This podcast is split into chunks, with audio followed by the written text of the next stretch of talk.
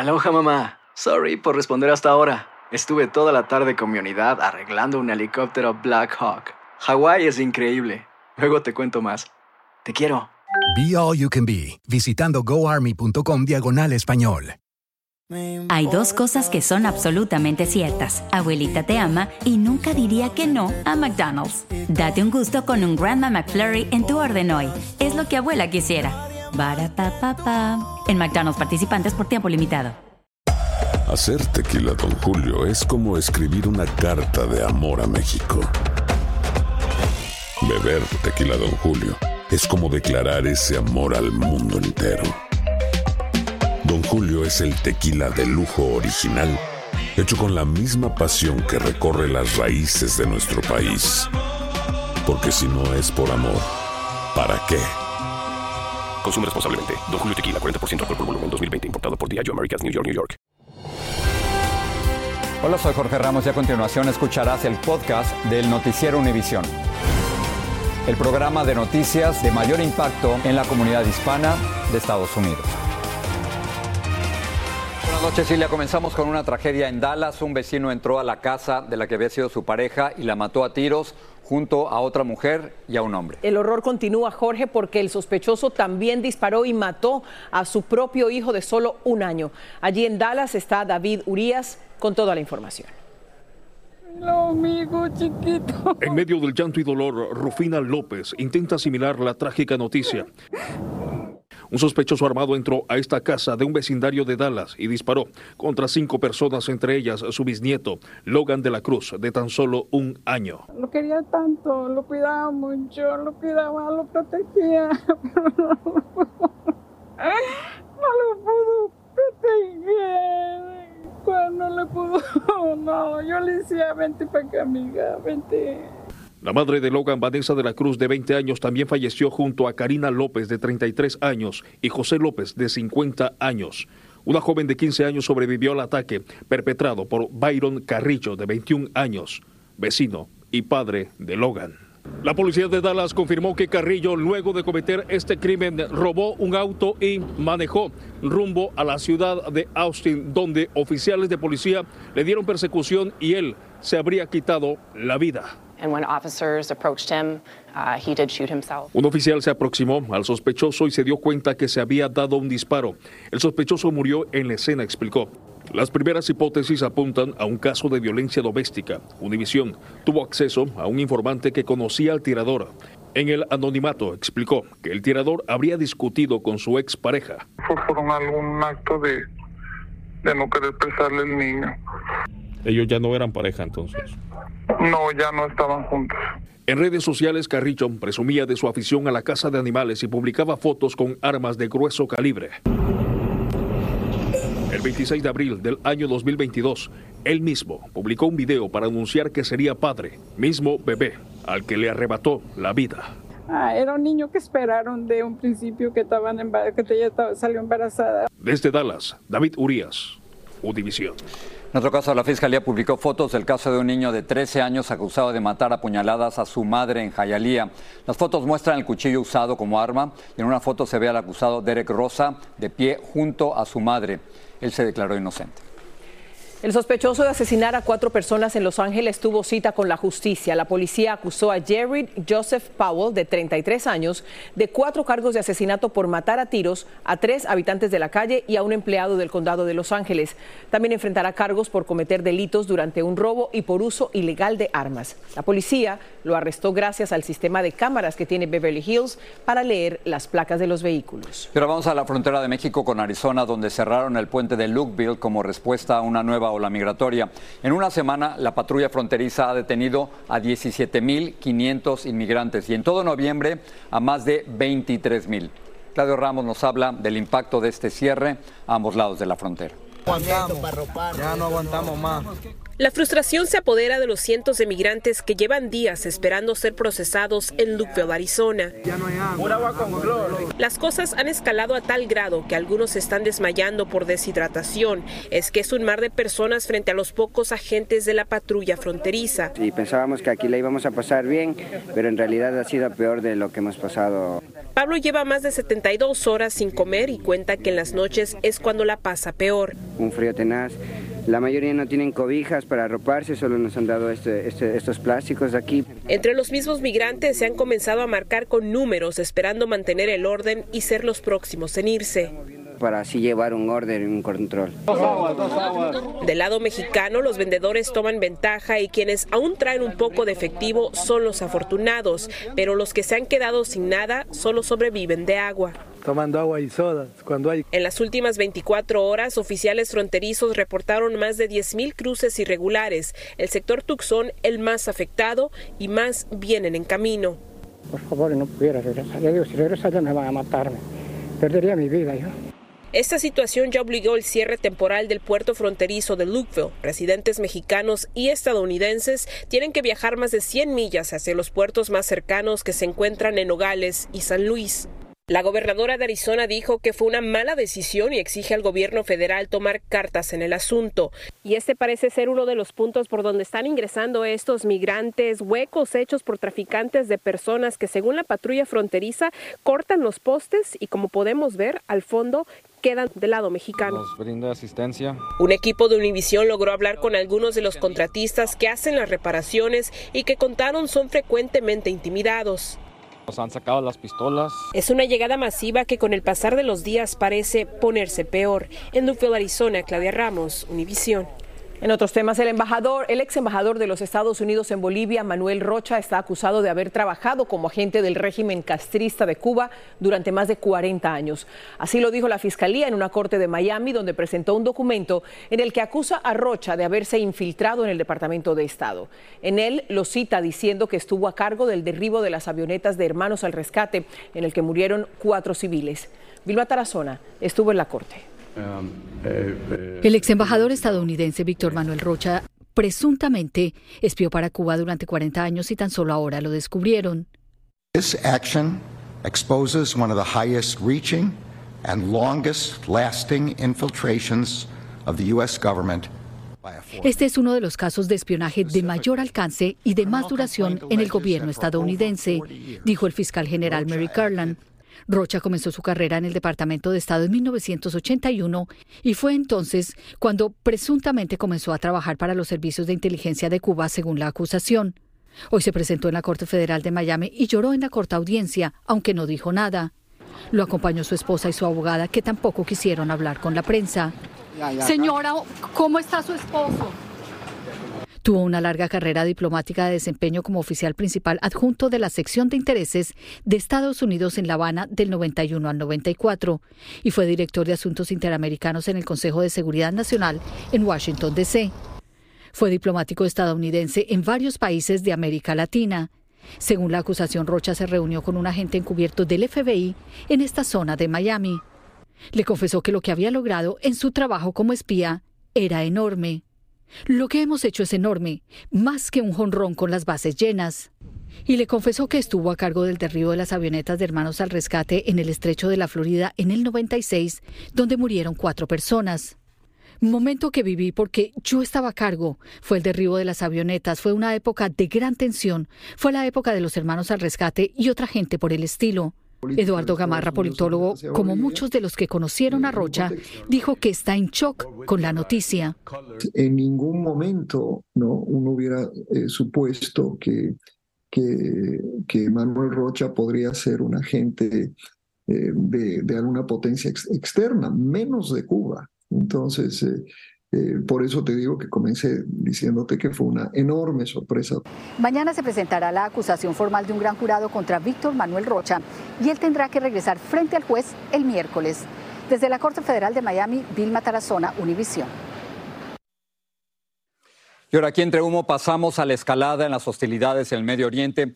Un buque de guerra de los Estados Unidos y otros barcos comerciales fueron atacados en el Mar Rojo. Esto es importante porque es uno de los principales pasos marítimos del mundo para el transporte de mercancías y materias primas. A través de él pasa el 12% del comercio mundial, que representa cerca de 9.500 millones de dólares diarios. Muy bien, vamos a ver el mapa. Durante cinco horas, el buque de los Estados Unidos, conocido como Carney, derribó tres drones para responder al ataque a los barcos comerciales presuntamente vinculados a Israel. El ataque había sido perpetrado por las milicias de los hutíes en Yemen, cuyo mayor proveedor de armas y misiles es Irán. Ilia, regreso contigo. Jorge, seguimos hablando de Oriente Medio. El Departamento de Estado dice que al menos 220 ciudadanos estadounidenses y más de 500 familiares y residentes legales continúan en Gaza en medio de la guerra entre Israel y el grupo terrorista Hamas. Entre tanto, aviones de combate israelíes bombardearon hoy lunes el sur de Gaza y centenares de personas iniciaron evacuaciones ante el avance de tropas israelíes. Doug Burgum, el gobernador de Dakota del Norte, suspendió su campaña por la nominación presidencial republicana. Burgum no cumplió con los requisitos para participar en el tercer debate presidencial republicano el mes pasado y era improbable que calificara para el siguiente. Una nueva encuesta de News Nation muestra que Donald Trump continúa dominando la contienda primaria republicana con 60% de la intención del voto. Ron DeSantis y Nikki Haley libran una reñida batalla por el segundo lugar. DeSantis tiene el 11% de la intención del voto republicano y Nikki Haley el 10%. George Santos, el representante republicano que la Cámara Baja expulsó la semana pasada, ya tiene un nuevo trabajo en la plataforma Cameo. Vende videos personales con felicitaciones de cumpleaños, mensajes navideños o consejos por 150 dólares cada uno. Santos está acusado de 23 delitos graves, incluidos fraude y robo de identidad. Hola, soy León Krause y te invito a escuchar cada mañana Univisión Reporta, un podcast con conversaciones a profundidad sobre los temas que más resuenan en Estados Unidos y el mundo. Oye todos los días la voz de especialistas reconocidos y de aquellos que están marcando el curso de la historia actual. Escucha Univisión Reporta en Euforia App o en donde sea que escuches podcasts.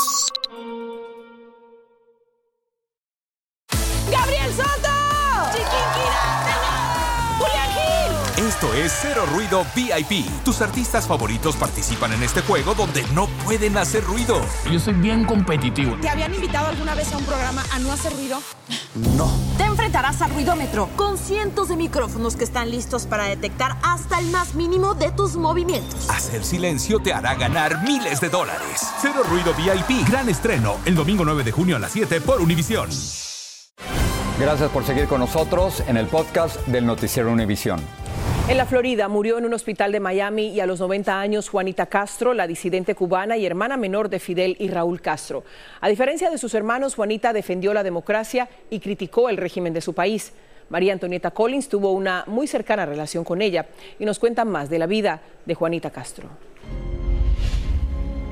Juana de la Caridad Castro Ruz fue la cuarta de los siete hijos de la familia que cambió la historia de Cuba para siempre. Juanita Castro, como era conocida, al inicio de la revolución que llevó a sus hermanos al poder les ayudaba. Aquella revolución que Fidel había dicho que habría pan con libertad, pan sin terror, eh, estaba muy lejos de ser verdad. Captada por la CIA, trabajó casi tres años dentro de Cuba salvando de la muerte a decenas de compatriotas, ayudándoles también a huir de la isla. Yo usé el nombre de Dona.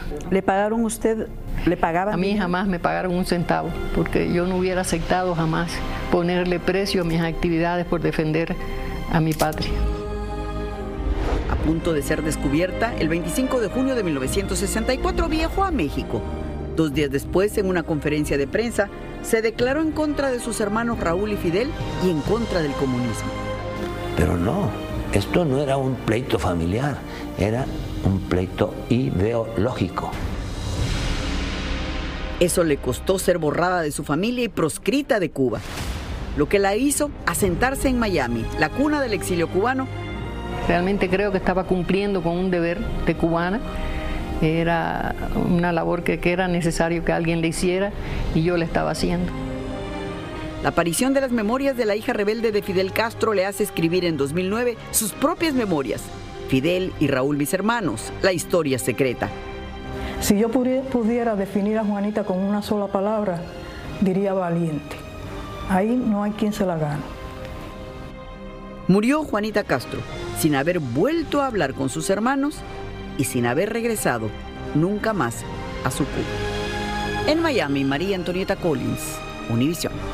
El asesinato de una mujer venezolana conmocionó a gran parte de la población en México. Se trata de una joven que llegó a Jalisco tratando de cumplir el sueño de convertirse en artista, tomando el ejemplo de su ídolo, la cantante Lucero, quien por cierto pidió ayuda en las redes sociales cuando supo que ella había desaparecido. Ayer Lucero lamentó su asesinato. Atsiri Cárdenas habló con una hermana de la joven y desde el lugar de los hechos tiene lo último. Confiar en la gente equivocada fue lo que provocó su muerte. Eso es lo que opina Silky Torres, hermana de Maika, la joven venezolana que el sábado fue localizada sin vida y semienterrada con todas sus pertenencias en Chapala, México, un municipio a 30 millas al sur de Guadalajara. Maika era mi niña, Maika era mi hermanita. Maika era un corazón noble, o sea, demasiado noble. De acuerdo con Silky, quien habló con nosotros desde España, su hermana, admiradora de la cantante Lucero, llegó a Chapala hace dos años con un sueño de convertirse en cantante como ella. Noticias Univisión supo que cámaras de seguridad captaron a Maika en un centro comercial justo antes de reunirse con los sospechosos. Tras reportar su desaparición el pasado viernes, Lucero pidió ayuda en sus redes. Al confirmarse su muerte, escribió en su cuenta de Instagram. Con enorme tristeza, siento en el alma la muerte de Maika Torres Lucerina de corazón, bella persona a quien tuve la suerte de conocer y abrazar muchas veces. Quienes la conocieron no pueden creerlo.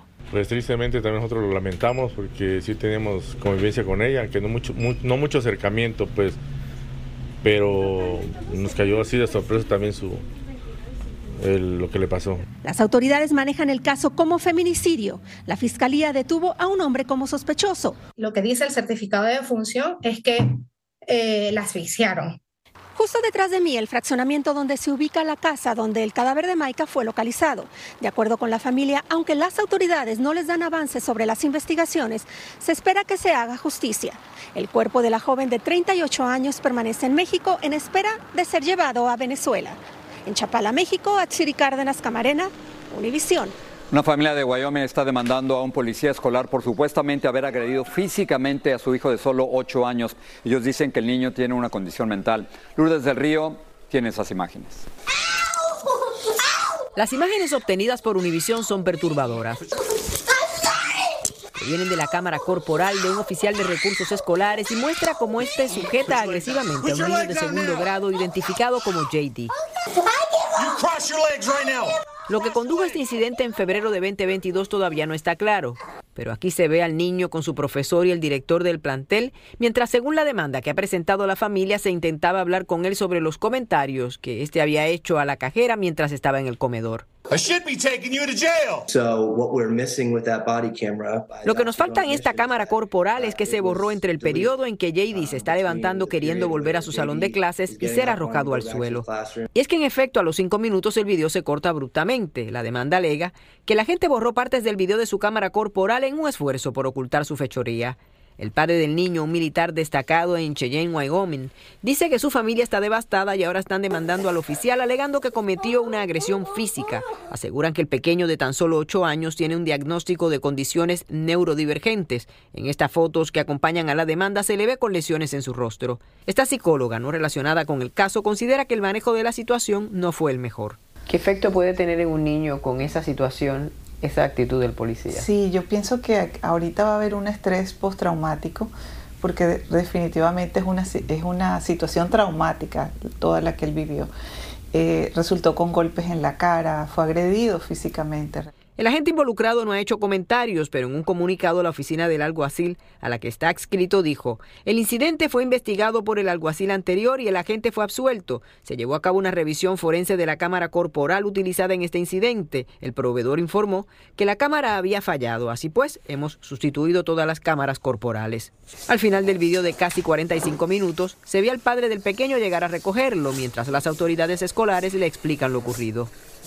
Según destaca la demanda, el pequeño no era sospechoso de ningún delito, no estaba detenido y no llevaba ningún arma, por lo que la acción de la gente, aseguran, fue totalmente inapropiada.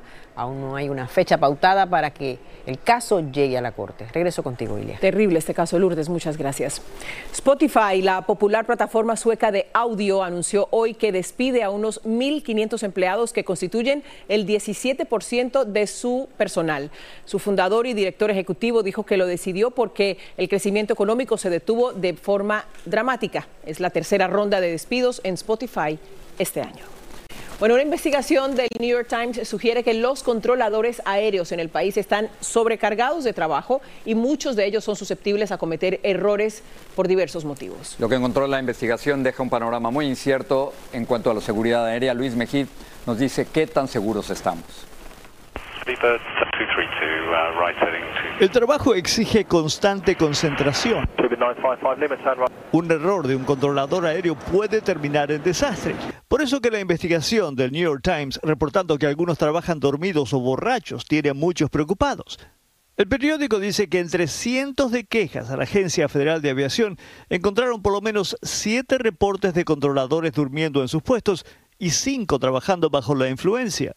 Neil Burke fue controlador aéreo por más de 10 años. Burke reconoce que se producen errores y que es crucial prestar atención. Como en julio cuando un avión de American tuvo que esquivar a uno de Frontier en el aeropuerto de San Francisco. Estadísticamente, el número de incidentes ha sido bajo y hasta ahora ninguno pasó a mayores, pero el riesgo existe. Gran parte del problema es que no hay suficiente personal. ¿Qué es lo que se puede hacer? Traer nuevo personal, más personal, hacer atractivo, por ejemplo, el, trabajo de eh, controlador aéreo de los ATC, el Traffic Controller, para que eh, no haya esa deficiencia que hay hoy. Expertos dicen que a pesar de los problemas, el sistema es altamente confiable y seguro. En respuesta a las críticas, la Agencia Federal de Aviación dijo en un comunicado, el reporte en el New York Times no refleja el nivel de alta seguridad que existe a través de toda la nación. El sindicato de controladores aéreos criticó el reporte del periódico diciendo que no refleja la realidad en las torres de control, pero admitió que hace falta más personal.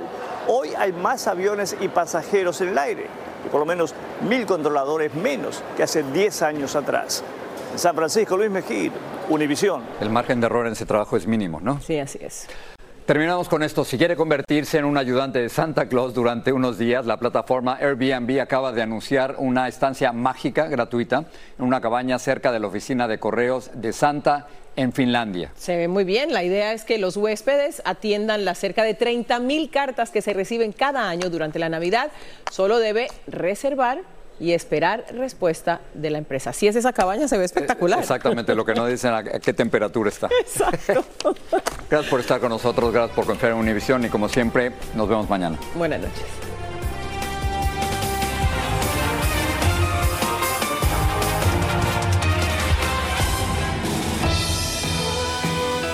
Así termina el episodio de hoy del podcast del Noticiero Univisión. Como siempre, gracias por escucharnos.